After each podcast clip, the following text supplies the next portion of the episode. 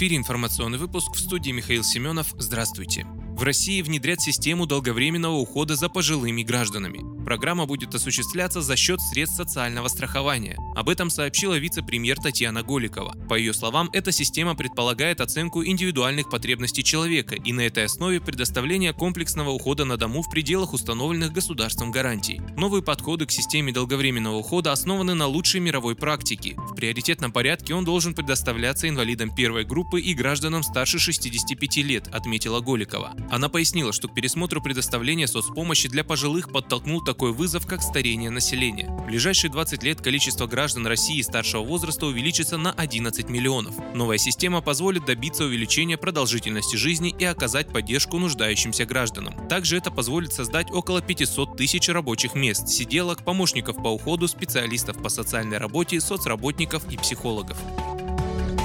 Соединенные Штаты вводят новые санкции против России. Санкции вводятся против 32 структур и лиц, которые, по утверждению американских властей, пытались повлиять на выборы президента США в 2020 году. Минфин США также внес в черный список 6 российских технологических компаний, которые оказывали поддержку киберактивности разведки России. Помимо этого, Вашингтон ввел санкции в отношении ряда участников проекта строительства Керченского моста и некоторых должностных лиц в Крыму. Речь идет о пяти физлицах и трех компаниях. Соединенные Штаты также высылают 10 российских дипломатов.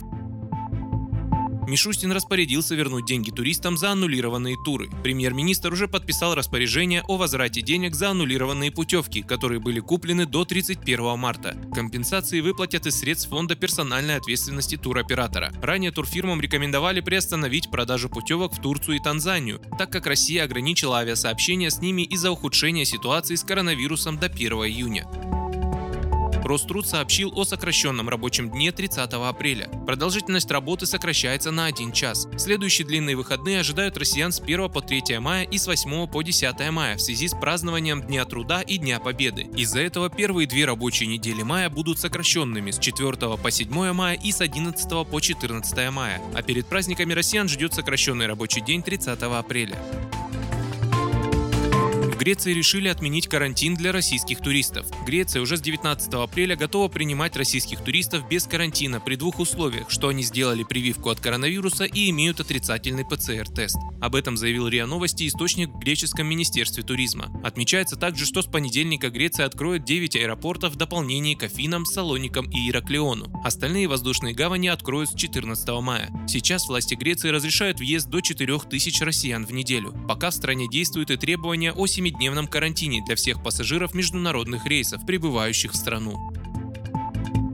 В России разрабатывают съедобную вакцину от COVID-19 со вкусом ряженки. Институт экспериментальной медицины в Санкт-Петербурге разрабатывает первую в мире съедобную вакцину от коронавируса, сообщил глава института профессор РАН Александр Дмитриев. По его словам, исследования начались около года назад. Завершить доклинические испытания препарата планируется к концу текущего, началу следующего года. Он добавил, что на вкус съедобная вакцина не отличается от кисломолочных продуктов и больше всего напоминает ряженку. Ученый также рассказал, что лабораторные мыши, крысы и кролики с удовольствием потребляют эту закваску. При этом формируется прекрасный иммунный ответ и каких-либо побочных эффектов пока не наблюдается.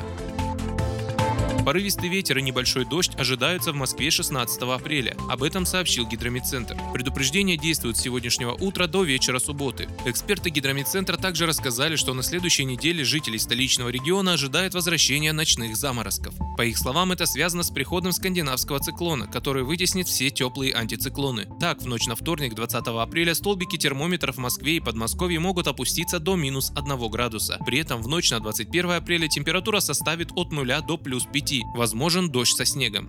Вы слушали информационный выпуск, оставайтесь на справедливом радио.